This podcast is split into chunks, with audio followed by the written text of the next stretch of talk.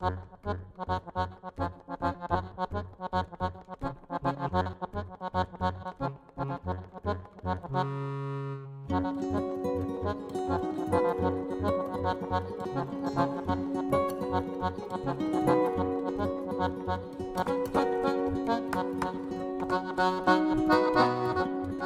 Hamburg, da kam ein Gleichaltriger auf mich zu und meinte so, ey yo, krasser Style, Digga. Aufgrund dieser Kluft, die manchmal falsch verstanden wird und dann ist man dann Zirkusdirektor oder Schornsteinfeger. Schornsteinfeger, Artist. Äh, äh, das gibt's dann noch. Sie haben sie bestimmt schon irgendwo einmal gesehen. Frauen und Männer in Zunftkleidung. Mit langer Schlaghose, einer Weste mit acht Knöpfen und einem Jackett aus Kord, Manchester oder Pilotstoff. Dazu tragen sie einen Hut, zumeist Stiefel und haben einen Wanderstock in der Hand. Sie haben sie gesehen, weil sie einfach auffallen. Denn sie fallen aus der Zeit, zumindest optisch. Manchmal sieht man sie an einem Ortseingang stehen, an Knotenpunkten mit viel Durchgangsverkehr, zum Beispiel direkt unter dem Ortsschild. Wenn sich ein Auto nähert, recken sie den Daumen in die Luft. Ansonsten sind sie zu Fuß unterwegs, denn besitzen dürfen sie nur das, was sie tragen können. Eine Freiheit, die keine Grenzen kennt. An einem Ortsschild südlich von Basel, in Büsserach im Kanton Solothurn, steht gleich ein ganzer Haufen dieser jungen Frauen und Männer. Ihre Daumen bleiben unten. Stattdessen kniet neben der Straße ein junger Mann auf seinem Jackett und gräbt ein Loch in den Boden. Mit einem Teelöffel. Schauen, wie lange, mal schauen, wie lange er braucht. Wenn es zu lange dauert, kriegt er schon mal was. Hier versammelt sind rund 50 Menschen. Mehr als ein Dutzend von ihnen tragen Zunftkleidung, die traditionelle Kluft der Wandergesellen. Der junge Mann, der da so eifrig Erdklumpen um Erdklumpen aus dem Boden reißt, ist Philipp. Freut mich, wieder Philipp. Philipp Sahner, Aspirant im Rolandsschacht. Das ist meine neue Begrüßung. Die habe ich heute erlernt bekommen. Genau. Wie fühlt sich das an? Kribbelig. ist was ganz Neues. Philipp, ein 21-jähriger Zimmermann, hat sich entschieden. Er will Teil werden einer jahrhundertealten Tradition. Für mindestens drei Jahre und einen Tag will er ein reisender Handwerker sein, neue Erfahrungen sammeln, seinen Horizont erweitern. Kurzum, Philipp will auf traditionelle Wanderschaft. Diesen Tag habe ich richtig abgewartet. Wann kann ich endlich abschließend Tschüss sagen? Ich komme ja wieder. Wenn alles gut läuft, dann komme ich in drei, vier Jahren wieder. Ähm, ich glaube, die Freude zum Reisen und Neues zu sehen, ist einfach größer als die Angst, zu Hause loszulassen. Was traditionelle Wanderschaft bedeutet, welche Riten und Bräuche sie umfasst, zeigt sich bereits am Abend vor seinem Aufbruch. Zu Philipps Abschiedsfest an seiner alten Schule sind rund 100 Leute gekommen. Viele sehen ihn zum ersten Mal in Kluft. Oh mein Gott. Oh mein Gott. Zünftig, Zünftig, hä? So? Schön gesehen, Ruth. Ja, Philipps Kluft ist schwarz. Schon die Farbe ist ein Symbol. Schwarz ist das Erkennungszeichen für Holzgewerke. In den nächsten Tagen muss Philipp 60 Kilometer weg von zu Hause. Erst dann ist er richtig in der Fremde. Diese 60 Kilometer Abstand zur Heimat bilden von nun an seinen Bannkreis. Als Wandergeselle darf er ihn nicht betreten, bis er sich wieder auf die Heimreise begibt. Also drei, vier. Fort mit den Güllen, fort mit den Sorgen. Lustig ist St. Rolands Bruderblut. Denn wir müssen in die Welt. Zu Philipps Abschiedsfest sind einige Wandergesellen gekommen. Damit die Familie sieht, dass er nicht alleine unterwegs sein wird, sondern es einen illustren Verbund an Menschen gibt, die ebenso auf der Walz sind. Oder fremdgeschrieben, wie die Wandergesellen sagen. Die Voraussetzungen, um ein Wandergeselle zu werden, sind simpel. In der Regel dürfen alle los, die einen Gesellenbrief haben und unter 30 Jahre alt sind. Dazu muss die Person ledig, kinderlos und schuldenfrei sein. Also Zunge nicht zwischen die Zähne. Bevor es losgeht, wird Philipp genagelt. Das heißt, er kniet neben einem Baumstumpf, Ihm wird ein Holzbrett unter das Ohrläppchen geschoben und ein Geselle haut ihm einen schmiedeeisernen Jawohl. Nagel rein. So, Philipp. Ja. Jetzt bist du festgenagelt. Ja, hier. Und du willst das Versprechen abgeben? Ja, Ja. ich verspreche. Die drei Jahre und einen Tag samt der Aspirantenzeit durchzuziehen als ja, zünftige fremde Rolandsbrüder. Versprichst du das? Ich verspreche das. Ja. Jawohl. Frederik Kammerer, kurz Freddy, hat ihn dort festgenagelt. Freddy ist bereits seit vier Jahren als Wandergeselle unterwegs. Er ist fremdgeschriebener Rolandsbruder. Die Rolandsbrüder bilden einen sogenannten Schacht, eine Vereinigung von aktuell Reisenden und ehemaligen Wandergesellen. Es gibt zahlreiche Schächte, alle haben eigene Regeln und Bräuche. Sie unterscheiden sich zum Beispiel dadurch, welche Gewerke sie aufnehmen und ob Frauen Mitglieder werden können. Ich habe in Facebook geschrieben, hey, ich möchte gerne auf die Walz, wo trifft man sich da? Und von diesem Moment an wurde ich überhäuft von Informationen. Treffpunkte, wann sich wo, welche Gruppierungen treffen.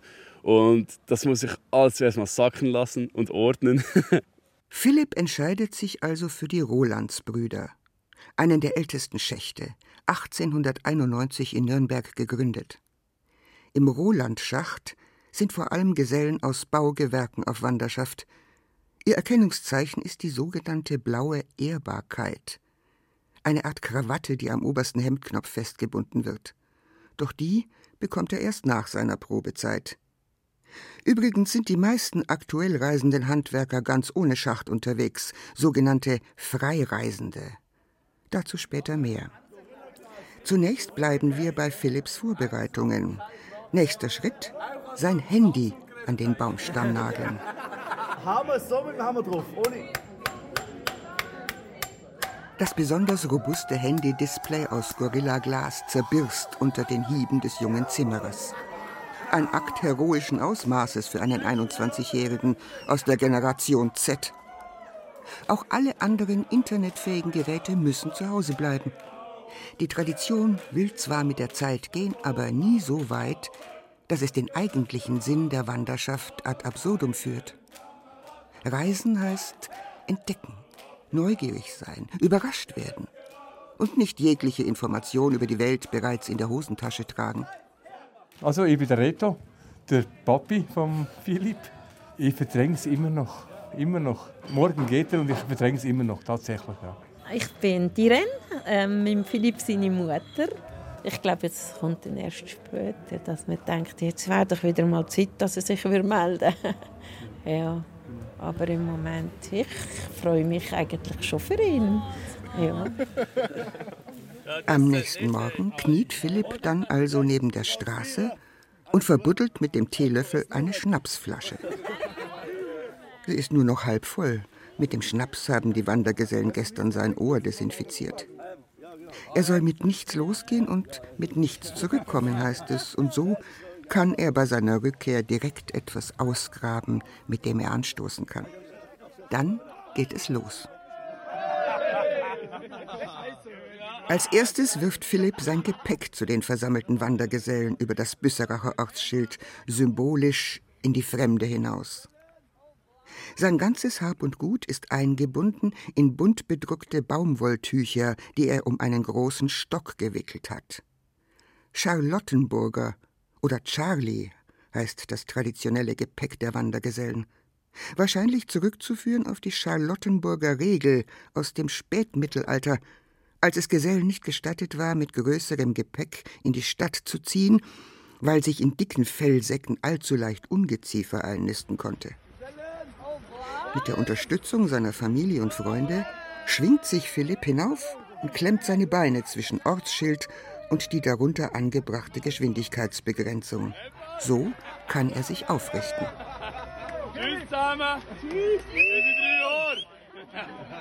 Er sagt Ade bis in drei Jahren und lässt sich fallen.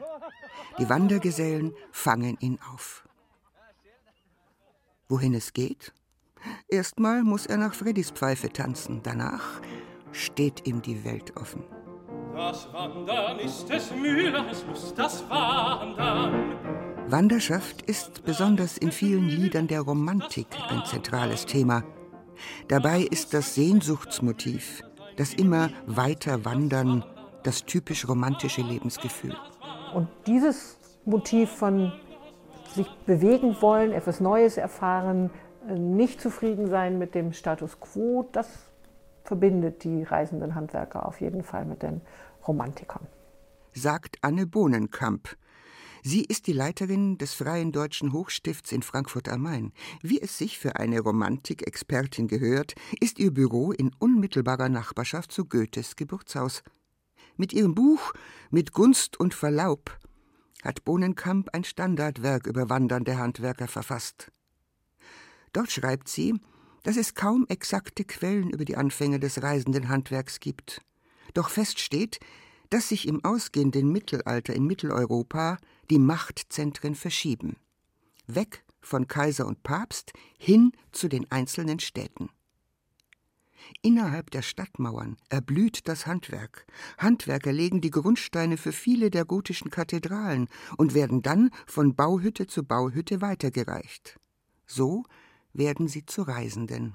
In manchen Gewerken wird die Wanderschaft dann zur Voraussetzung, um seinen Meister machen zu können. Und selbst als die Zünfte längst entmachtet sind, besteht die Walz fort. In den 1980er Jahren dann, nach dem Wirtschaftswunder, rücken die Vorzüge von guter handwerklicher Arbeit als Gegenbewegung zur automatisierten Industriegesellschaft wieder mehr in den Fokus. Gesellen ziehen wieder vermehrt auf Wanderschaft und auch Gesellinnen. Anne Bohnenkamp studiert damals Germanistik und interessiert sich für Handwerkersprachen. Und als wir in unserer WG saßen und dieses Referat vorbereiteten, brachte uns ein Mitbewohner von der Straße einen reisenden Handwerker mit und sagte, den habe ich gerade getroffen, ihr arbeitet doch darüber. Und so kamen wir dann mit dem ins Gespräch und den fanden wir so interessant und faszinierend, nicht zuletzt, was der uns über die Sprache erzählt hat. Die Schächte, die aus den alten Gesellenbruderschaften hervorgegangen sind, bewahren die alte Geheimsprache der wandernden Handwerker. Sie verwenden wieder die Walzsprache mit einem aus dem Rotwelsch entlehnten Sonderwortschatz, damit die Kuhköppe sie nicht verstehen. So bezeichnen sie Leute, die nie auf Wanderschaft waren. Das muss schon schlecht möglich sein, dem niemals gilt das Wandern, das Wandern, das Wandern, das Wandern, das Wandern, das Wandern. Die fränkische Schweiz mit ihren steilen Felswänden und bewaldeten Hügeln wirkt, als sei sie allein fürs Wandern erschaffen worden. Zwischen Bamberg und Bayreuth liegt die Stadt Hollfeld. Hohe Stadtmauern, Fachwerkhäuser und eine steile Straße, die zur Kirche mit Zwiebelturm führt. Die geht eines Morgens Ende März ein junger Wandergeselle hinauf. Hoch oben von einem Baugerüst ein Ruf. Ah, Tag, Rolandsbruder. Tag, Rolandsbruder. Moin. Grüß dich. Du, ich habe jetzt gerade keine Zeit. Geh mal in die Baubude, hol dir ein Bier und warte da mal auf uns, ja? Alles klar. Wir haben ja gleich Mittag, oder? Ja, wir haben gleich Mittag. Tipptopp. So lernt Wandergeselle Robin Zimmermann seinen zukünftigen Chef kennen. Bei Michel Bohrmann wird er die nächsten Wochen auf dem Dachboden unterkommen. Robin Zimmermann stammt aus einem Dorf in der Nähe von Tauberbischofsheim. Der 24-Jährige kommt gerade von einer dreimonatigen Südostasienreise zurück. In Thailand hat er unter anderem geschreinert und in Laos auf einer Reisfarm ausgeholfen. Auch das gehört zur Wanderschaft, Einblicke in verschiedene Berufe zu erhalten. Jetzt ist er zurück in Deutschland und seine nächste Mitfahrgelegenheit nimmt ihn mit ins oberfränkische Hollfeld. Als Robin dort eintrifft, gleicht das zu sanierende Haus mitten am Kirchplatz einer Ruine. Robin hat dort einen Vertrag für sechs Wochen unterschrieben. Er ist damit für diese Zeit angestellt. Die werden im Endeffekt ganz normal gemeldet, wie ein normaler Arbeiter. Also da gibt es äh, Sofortmeldung und dann sind sie ganz normal Angestellte, sind versichert, wie ein normaler Arbeiter halt bloß auf Kurzzeit. Sagt Stefan Heinze vom Betrieb Donat Dach, der die Sanierung des Hauses in Hollfeld ausführt. Für das oberfränkische Unternehmen arbeiten regelmäßig Wandergesellen. Sind die mit ihrem Arbeitgeber zufrieden, spricht sich das schnell rum. Mit der Arbeit von Wandergesellen hat auch der Betrieb größtenteils positive Erfahrungen gemacht. Da fällt den Betrieben dann eher der Abschied schwer. Es ist im Endeffekt wie wenn ein Facharbeiter dann irgendwann geht. Mal einen Festangestellten, der leidet Baustellen vielleicht am Ende noch mit. Hat man auch schon, dass jemand von der Walz da war und dann eine ganze Baustelle geleitet hat. Und dann geht er. Nach den sechs Wochen in Hollfeld will auch Robin weiterziehen. Zu einem Gesellentreffen des Roland Schachts in Dänemark. Danach geht es zu einem Bauprojekt an den Bodensee. Die Fremdgeschriebenen dürfen sich mal einen Laptop leihen, Mails lesen und verschicken. So planen sie ihre Reisen und verabreden sich. Und bei den handylosen Wandergesellen sind Verabredungen noch etwas wert. Denn sie können nicht in letzter Sekunde noch verschoben werden. Heute hier, morgen dort, bin kaum da, muss ich fort, hab mich niemals deswegen beklagt. Hab es selbst so gewählt, nie die Jahre gezählt, nie nach gestern und morgen gefragt. An einem Montagvormittag herrscht vor dem Rathaus in Würzburg reger Betrieb. Draußen schiebt eine Schar Touristen ihre E-Bikes über die alte Mainbrücke. Und drinnen ist gerade ein junger Wandergeselle eingetroffen, mit schwarzer Korthose und schwarzem Jackett. Dazu trägt er einen hüfthohen Stenz. So nennen die Wandergesellen ihren Wanderstock mit den typischen Auswulstungen. Der Stenz glänzt, wirkt wie frisch aus der Rinde gehoben. Mit dem Charlottenburger um die Schulter betritt der Geselle den Empfangsbereich im Erdgeschoss. Der Bürgermeister. Sind wir 130 gehen jetzt davor und die Treppe, die erste Treppe rechts hoch. Ja, super. Vielen Dank. Gerne. Tschüss. Wenn der Weg das Ziel ist, dann ist Philipp angekommen. Er ist mittendrauf auf dem Weg. Drei Monate nach seiner Abschiedsfeier in der Schweiz schaut Philipp in Würzburg vorbei. Stolz trägt er jetzt den blauen Schlips, die blaue Ehrbarkeit vor dem Hals. Denn mittlerweile ist er offiziell Rolands Bruder. Er wurde von seinem Exportgesellen Freddy in den Schacht aufgenommen. Er ist auf der Durchreise und wie es auf Wanderschaft üblich ist, holt er sich im Rathaus einen Stempel für sein Wanderbuch ab. Guten Tag. Ich suche den Bürgermeister. Der ist leider nicht da. Dürfte ich bei Ihnen vorsprechen? Ja, klar. Nach altem Brauch bittet er im Vorzimmer des Oberbürgermeisters um ein kleines Zehrgeld, um den Nachmittag in der Stadt zu überleben, wie er sagt. Dafür klopfen die Wandergesellen mit dem Stenz auf den Boden und sagen einen Spruch auf. Den hat ihm sein Exportgeselle Freddy beigebracht. Der vom Rundfunk ist leider raus. Holst du mich, wenn du vorgesprochen hast? Ja, zehn Minuten. Okay. Der genaue Wortlaut wird nur von Geselle zu Geselle weitergegeben. Durch die Geheimsache wollen die Wandergesellen gegen Missbrauch vorgehen. Stempel und Zehrgeld sollen denen vorbehalten sein, die auf der Walz sind. Laut der Stadt Würzburg kommt vier bis fünfmal im Monat ein Wandergeselle zum Vorsprechen im Rathaus vorbei. Im Vergleich zu vor 20 Jahren sei das erkennbar mehr geworden. Nach einer ersten Nacht im Freien bei Basel ging es für Philipp über Frankfurt und Fulda bis hinauf nach Schleswig-Holstein, wo er mit Freddy zusammen ein Gartenhaus gebaut hat. Zum Abschied schreiben die Arbeitgeber dann ein paar Worte in sein Wanderbuch. Als nächstes will Philipp weiter in den Süden trampen, zur Zentrale des Roland-Schachts im Schwarzwald. Schnell hat er auf seiner Karte einen Punkt in Würzburg herausgesucht, an dem Autos die Stadt in Richtung Autobahn verlassen. Also man kann hin, wo man will und kommt überall extrem gut an und das ist schon eine Freiheit, an die man sich gewöhnen muss sogar. Also es ist, es ist extrem. So vergeht Jahr um Jahr und es ist mir längst klar, dass nichts bleibt, dass nichts bleibt, wie es war. Dass man mich kaum vermisst, schon nach Tagen vergisst, wenn ich längst wieder anderswo bin. Stört und kümmert mich